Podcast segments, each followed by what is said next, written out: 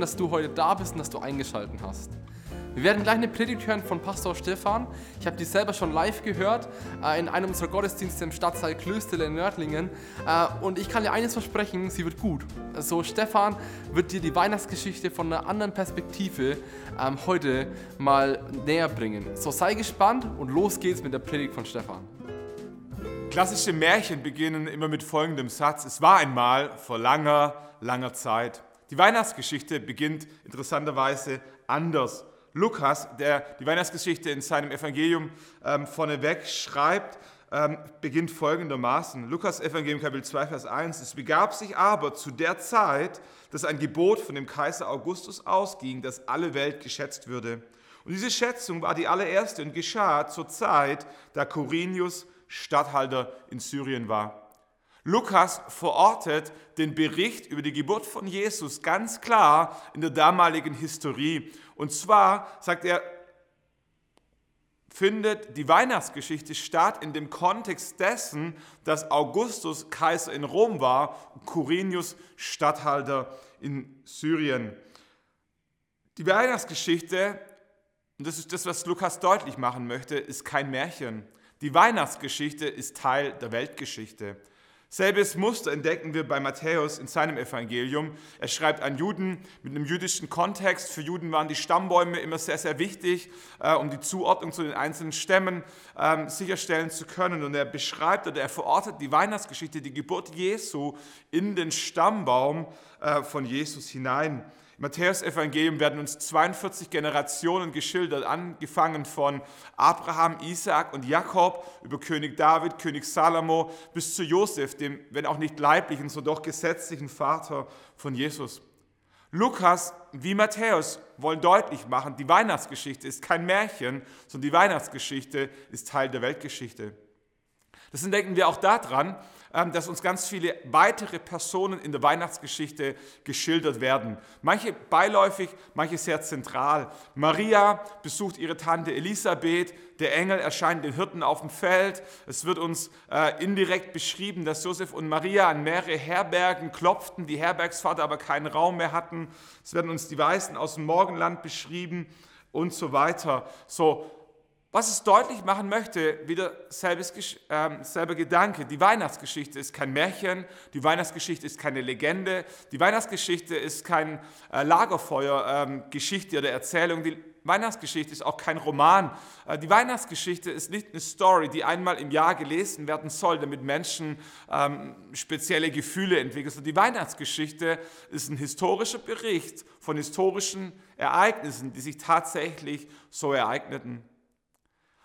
Ich für mich lieb's, ähm, Thriller, Spionage und Agentenfilme anzuschauen. Und was ich verstanden habe, ist bei der Ausbildung von Agenten, wird den Agenten immer eingebläut, dass wenn sie dann in das feindliche Land ähm, gehen, als Spione undercover unentdeckt bleiben wollen, ist eines absolut zentral, dass sie so wenig Details wie möglich aus ihrer erfundenen Vergangenheit preisgeben. Warum? Weil jedes Detail aus der Vergangenheit, das erfunden ist, überprüfbar sein muss oder einer Überprüfung standhalten muss. Deswegen versuchen Agenten, ihre erfundene Vergangenheit so nebulös wie möglich erscheinen zu lassen, um so wenig Angriffsfläche wie möglich zu bieten. Ganz anders die Weihnachtsgeschichte. Die Weihnachtsgeschichte ist voll von Details, die nicht zentral sind, aber die ähm, eingebaut sind, eben nicht, weil sie erfunden sind, sondern weil es genau so sich ereignete. Es wird uns genannt oder beschrieben, was der Engel den Hirten auf dem Feld zusprach. Fürchtet euch nicht, siehe, ich verkündige euch große Freude, denn euch ist heute der Retter geboren. Jeder Hirte, der bei diesem Ereignis mit dabei war, konnte gefragt werden, was hat der Engel gesagt? Und alle mussten dasselbe berichten, damit die Geschichte glaubwürdig blieb. Völlig untypisch für Erfindungen, für Märchen, für Lagerfeuergeschichten, aber typisch für historische Ereignisse, die historisch berichtet werden. Matthäus nennt uns, welche Geschenke die Weißen aus dem Morgenland mitbringen. Weihrauch, Gold und Myrrhe. Es wird uns berichtet, dass die Herbergen voll waren. Es wird uns berichtet, wie der Vater von Josef hieß. Es wird uns berichtet, aus welcher Stadt ähm, Josef und Maria stammten oder wo sie loszogen zur Volkszählung nach Bethlehem. Es wird uns ähm, berichtet, dass Josef und Maria wohl verlobt, aber nicht verheiratet waren. All das macht eines deutlich, die Weihnachtsgeschichte ist kein Märchen, sondern Teil der Weltgeschichte. Zweiter Gedanke, der mir aufgefallen ist beim Nachdenken über die Weihnachtsgeschichte. Die Weihnachtsgeschichte ist Teil der Weltgeschichte und die Weltgeschichte ist Teil der Heilsgeschichte. Heilsgeschichte ist der theologische Begriff, mit dem Theologen umschreiben, wenn sie beschreiben wollen, die Geschichte Gottes mit den Menschen. Und die Bibel macht sehr deutlich, dass die Weltgeschichte eingebettet ist in den größeren Rahmen, in die Heilsgeschichte. Der größere Rahmen geht über das hinaus, was wir wissenschaftlich greifen und erklären können. So, die Heilsgeschichte, bevor die Welt existiert oder begann zu existieren, macht die Bibel deutlich, existierte bereits Gott. Mit anderen Worten, es gibt einen größeren Rahmen, in den unser Leben als Menschheit eingebettet ist. Es gibt was Übernatürliches, etwas Unsterbliches, etwas Unsichtbares, etwas Unbegrenztes, etwas Ewiges, etwas Göttliches. Diesen Gedanken zu verstehen, ähm, fühlt sich wahrscheinlich an, wenn wir das zum ersten Mal realisieren oder uns klar wird, es könnte sein, dass es einen Gott gibt, eine Ewigkeit, etwas Unsichtbares, fühlt sich wahrscheinlich ähnlich an, wie die Menschen damals im Mittelalter sich gefühlt hatten bei der kopernikanischen Wende. Über viele, viele Jahrhunderte gingen Menschen, Wissenschaftler, Vater und Mütter, Lehrer, alle Menschen davon aus, dass die Erde der Nabel der Welt ist. Dass die Erde das Zentrum ist und sich die Sonne und die Sterne und die Galaxien um die Erde drehen. 1543 hat Nikolaus von Kopernikus sein Hauptwerk hervorgebracht oder veröffentlicht, die Umlaufbahnen der Himmelssphären. In diesem Standardwerk inzwischen beschreibt er seine Theorie davon, dass nicht die Erde der Nabel der Welt ist, sondern die Sonne. Und dass die Erde nicht fix steht, sondern dass die Erde sich dreht um die Sonne. Dass es Umlaufbahnen gibt von Sternen, von Planeten, von Galaxien, die sich alle um die, Ster äh, um die Sonne drehen. Für die damalige Welt war das eine Revolution. Sprichwörtlich ist sie geworden die kopernikanische Wende oder die kopernikanische Revolution, was ein, ein, kompletter Umbruch war im Denken, im Mindset, in der Lebenswirklichkeit der Menschen und sie realisierten, die Erde ist nicht das Zentrum, sondern die Sonne. Wenn wir zum ersten Mal als Menschen verstehen, dass die Weltgeschichte nicht das Zentrum ist, sondern die Heilsgeschichte und die Weltgeschichte sich um die Heilsgeschichte dreht oder die Heilsgeschichte den Rahmen für die Weltgeschichte bietet, dann ist das wie wenn Kronleuchterfabriken aufgehen und unser komplettes Denken einmal auf den Kopf gestellt wird. Aber was wäre, wenn die Bibel recht hat und es einen größeren Rahmen, eine größere Dimension gibt, in der wir uns als Menschen und als Weltgeschichte bewegen? Johannes deutet es an, auf philosophische Art und Weise bei seiner Version der Weihnachtsgeschichte. Auf den ersten Blick enthält das Johannesevangelium gar keine Weihnachtsgeschichte, aber wenn wir zwei oder dreimal oder mehrmals hinschauen und ein bisschen ähm, die Symbolik verstehen, dann entdecken wir die Weihnachtsgeschichte in Johannes in folgenden Versen. Johannes beginnt sein Evangelium, seinen Prolog mit folgenden Worten, Kapitel 1, Vers 1. Am Anfang war das Wort. Das Wort war bei Gott und das Wort war Gott selbst. Durch ihn ist alles entstanden. Und wir fragen uns, das Wort? Was meint Johannes mit dem Wort? Und wir lesen weiter und landen bei Vers 14, wo es heißt, das Wort wurde Mensch und lebte unter uns. Wir selbst haben seine göttliche Herrlichkeit gesehen, eine Herrlichkeit, wie sie Gott nur seinem einzigen Sohn gibt. Und wir realisieren, Johannes umschreibt in diesem Begriff dem Wort oder das Wort eine Person, Jesus Christus, die Mensch geworden ist an Heiligabend, an Weihnachten. Und wenn wir dann diese Verse nochmal lesen, dann klingt es in etwa so. Am Anfang war das Wort Jesus Christus und das Wort Jesus Christus war bei Gott und das Wort Jesus Christus war Gott selbst und durch ihn ist alles entstanden. Und das Wort Jesus Christus wurde Mensch und lebte unter uns. Wir selbst haben seine göttliche Herrlichkeit gesehen. Eine Herrlichkeit, wie sie Gott nur seinem einzigen Sohn gibt. Und wir realisieren, die Weihnachtsgeschichte ist Teil der Weltgeschichte und die Weltgeschichte ist Teil der Heilsgeschichte. Gott existierte von Anfang an und Gott wird in alle Ewigkeit existieren. Und es bedeutet, dass wenn wir an Weihnachten sagen, wir feiern die Geburt von Jesus Christus, ist es nur bedingt richtig. Es ist insofern richtig, dass ja, an Weihnachten Jesus geboren wurde. Aber nein, es ist insofern falsch, dass Jesus nicht an Weihnachten begann zu existieren. Wenn wir in unserem menschlichen Sprachgebrauch von Geburt sprechen, dann gehen wir davon aus, dass mit der Geburt Leben beginnt. Ich bin 40, werde äh, im Januar 41 so und mein Leben, meine Existenz begann am 29. Januar 1980, als ich das Licht der Welt erblickte in Schwäbisch Hall damals. Jetzt können wir noch neun Monate äh, Schwangerschaft bis zur Zeugung dazuzählen, dann kommen wir in etwa auf diese Zeitspanne, in der ich existierte. Aber wenn wir dieses Denken von Geburt übertragen auf Jesus Christus, dann hat es diesen Makler, diesen Mangel, dass Jesus eben nicht an Weihnachten begann zu existieren. Die Bibel beschreibt, dass Jesus Christus von Anfang an gar, äh, existierte, da war und in alle Ewigkeit existieren wird. Was an Weihnachten sich ereignete, war nicht die Geburt oder die, der Beginn der Existenz Jesus, sondern dass Jesus Mensch wurde die Inkarnation, die Fleischwerdung des Göttlichen. Das Unsterbliche wurde sterblich, das Übernatürliche wurde natürlich, das Unsichtbare sichtbar und das Unbegrenzte begrenzt. Der Himmel berührte die Erde und es ist ein einmaliger Vorgang.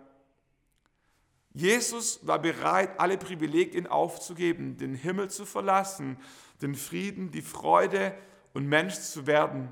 Sterblich, verletzlich, angreifbar, hungrig, durstig und ist völlig untypisch. Menschen, wir Menschen versuchen den entgegengesetzten Weg zu gehen.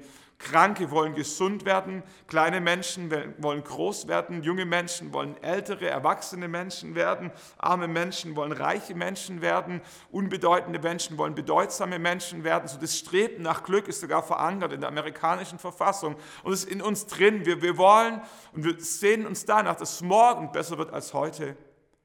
Und so komplett konträr, dass Jesus den umgedrehten Weg geht, den Himmel verlässt, um Mensch zu werden an Weihnachten. Und deswegen ist Weihnachten so speziell, weil Weihnachten dieser Meilenstein ist in der Heilsgeschichte, wo der Himmel die Erde berührt und das ewige Göttliche menschlich sichtbar und greifbar wird. So ein bisschen wie beim D-Day, damals in der Normandie beim Zweiten Weltkrieg. Auf den ersten Blick beim D-Day veränderte sich nichts.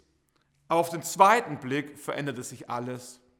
Die Geschichte beschreibt, dass am D-Day, am 5. Juni 1944, ca. 170.000 ähm, alliierte Soldaten, Kanadier, Briten, Amerikaner, andere Nationen waren beteiligt. 170 Soldaten in der Normandie landen ähm, auf einem großen, wie soll man sagen, Befreiungsfeldzug durch Europa hindurch. Und alles begann in der Normandie am 5. Juni 1944. Und am Ende des Tages konnten sie gerade mal 10 Kilometer Küstenstreifen erobern und eine Gesamtfläche von 40 Kilometern.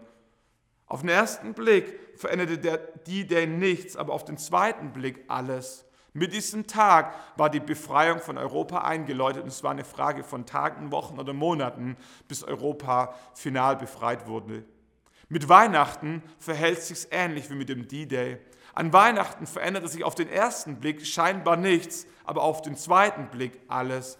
Der Himmel berührte die Erde, die größte Rettungsaktion begann. Jesus wurde Mensch, um ein Leben zu leben, das wir hätten leben sollen, ohne Schuld und ohne Sünde und am Ende sein Leben zu geben, freiwillig. Jesus war unsterblich, aber er machte sich sterblich. Jesus hatte Macht über den Tod, aber er begab sich freiwillig in den Tod. Jesus war der einzige Gott, der jemals Mensch werden wollte. Schon viele Menschen wollten Gott sein, aber nur ein Gott wollte Mensch sein.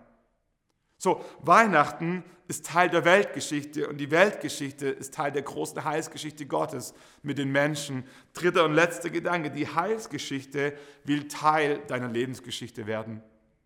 An Weihnachten begegnete Jesus uns Menschen universell, seitdem begegnete er allen Menschen individuell. Was an Weihnachten geschah, war universell. Der Himmel berührte die Erde. Aber seitdem berührt Jesus individuell einzelne Menschen.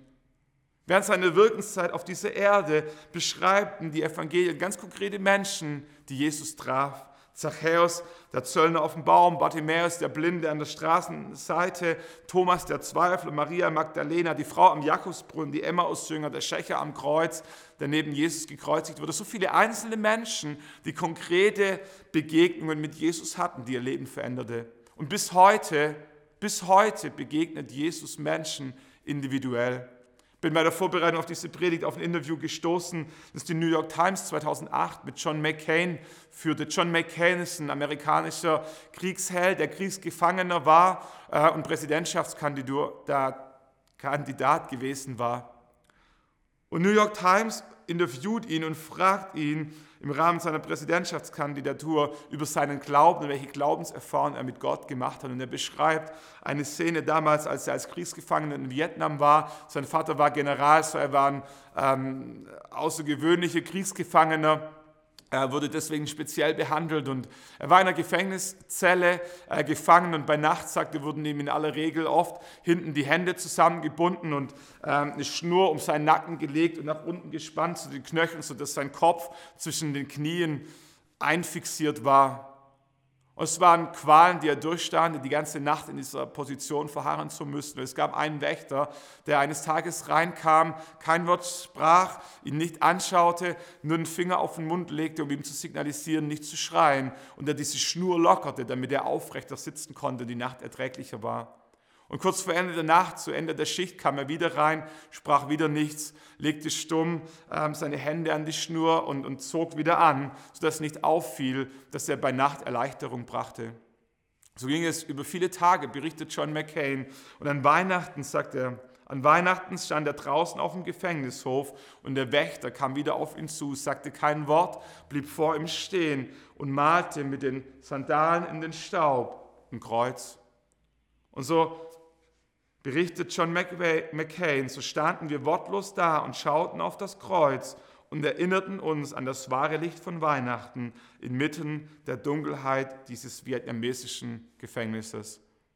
Weihnachten will wieder passieren. Jesus liebt es, Menschen zu begegnen. Jeden Menschen individuell. John McCain in Vietnam in Kriegsgefangenschaft in der Gefängniszelle. Wir haben Erfahrungen gemacht von Menschen aus dem Gospelhaus in diesem Jahr, ähm, die trotz Corona oder in Corona Gott erlebt haben junge Familie, die einen Sohn zur Welt gebracht hat und die Ärzte direkt nach der Geburt festgestellt haben, dass mit der Atmung was überhaupt gar nicht stimmt und er nach Augsburg kam, auf Intensiv verlegt werden musste, Lungenentzündung festgestellt und der Papa den Männern aus dem Gospelhaus in der WhatsApp-Gruppe schreibt, er könnt ihr beten für meinen Jüngsten, der geboren wurde, dass er die Nacht übersteht.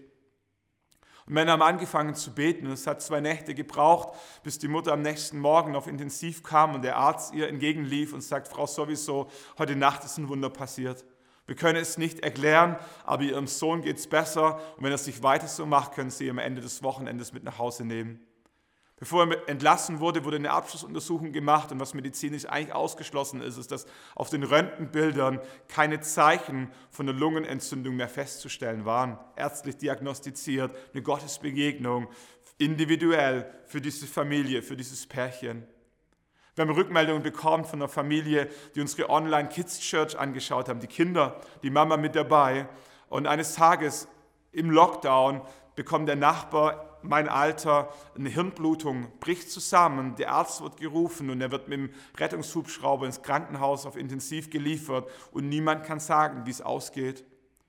Und die, Müt äh, die Kinder, noch ganz ähm, geprägt von diesen Bildern vom Rettungshubschrauber und Notarzt und so, kommen zu Mama und sagen, Mama, in dieser Online-Church, da beten die immer, meinst du, wir können für unsere Nachbarn beten? Und diese Familie fängt an zu beten für ihren Nachbar und es braucht sechs Wochen circa, bis der Mann gesund wiederhergestellt nach Hause entlassen wird. Gottes Begegnungen. Wir glauben zutiefst, was die Bibel beschreibt, dass Jesus es liebt, Menschen individuell zu begegnen, ihnen auch. Im letzten Buch der Bibel beschreibt Johannes im dritten Kapitel, Vers 20 folgenden Gedanken. Siehe, ich stehe vor deiner Tür und klopfe an. Wer auf meine Stimme hört und mir die Tür öffnet, zu dem werde ich hineingehen und Gemeinschaft mit ihm haben. Derjenige, der vor unserer Herzenstüre steht, ist Jesus selbst.